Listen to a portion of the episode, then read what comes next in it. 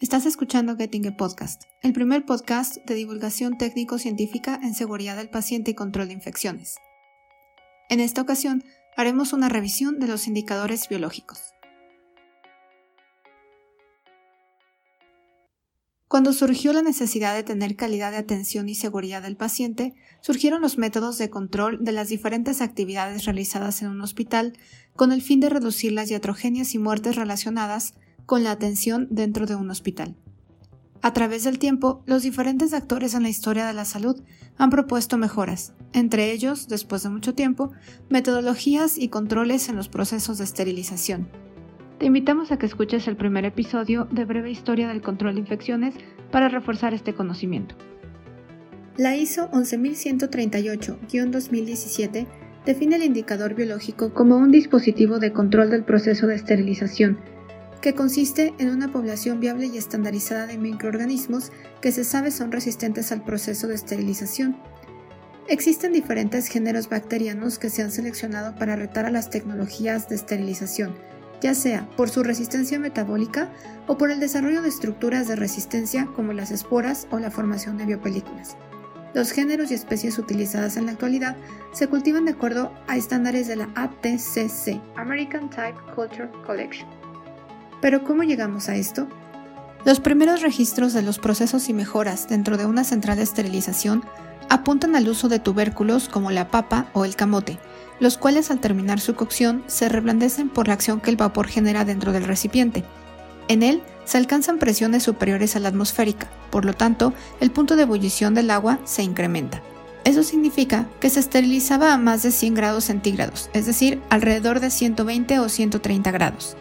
A esta temperatura, las proteínas, carbohidratos y grasas se habían desnaturalizado o inactivado y por ende los microorganismos han sido eliminados. Esto se tomó de la industria alimentaria, pues se había observado que además de la pasteurización, el cocinar y procesar alimentos en una olla de presión, mejor conocida como olla express, se reducía el riesgo de adquirir enfermedades intestinales a partir de los alimentos consumidos en una taberna o restaurante. Durante las múltiples guerras que se vivieron en el siglo pasado, se adoptaron estas prácticas para cuidar a las tropas o los hospitales hicieron lo mismo para mejorar el cuidado de los pacientes en general. Después del descubrimiento de las diversas metodologías de cultivo de microorganismos, se utilizaron algunos microorganismos para retar el proceso de esterilización, pero no todos ellos morían con el proceso que se pensaba estandarizado. Fue así como se seleccionaron los géneros y especies bacterianas con sus estructuras de resistencia, las esporas, que mejor retan al proceso. De esta forma, empezaron a estudiar la velocidad de la muerte de los microorganismos, expresada en minutos. Se dieron cuenta que al procesar una cantidad determinada de esporas, al paso del tiempo, la población viable se reducía en un 90%. Al someter nuevamente a la población restante a un nuevo ciclo, se reducía nuevamente en un 90% así sucesivamente hasta alcanzar el cero. Siempre existe la probabilidad de que haya una fracción viable.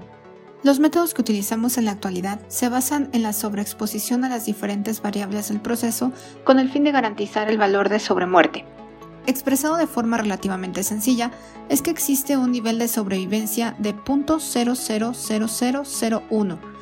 Hay una probabilidad de 1 en un millón de que una espora sobreviva expresado matemáticamente, es una reducción logarítmica de 12.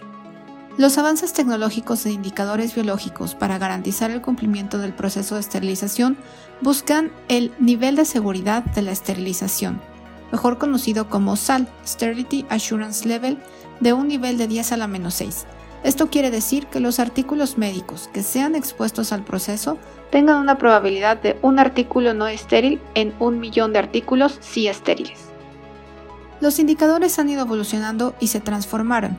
Comenzamos con las tiras con esporas, que teníamos que llevar al laboratorio de microbiología para su cultivo y esperar entre 3 y 7 días por el resultado.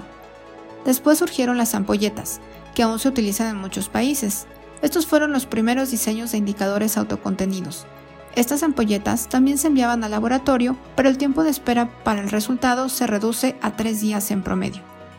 Más adelante vinieron los indicadores autocontenidos, que integran el medio de cultivo con indicador colorimétrico de pH, una tira con esporas y un indicador químico tipo 1 en la etiqueta. El tiempo de lectura en estos indicadores se reduce a 24 y 48 horas. Los productos más recientes innovaron la forma de lectura buscando una reducción en el tiempo de espera para obtener el resultado.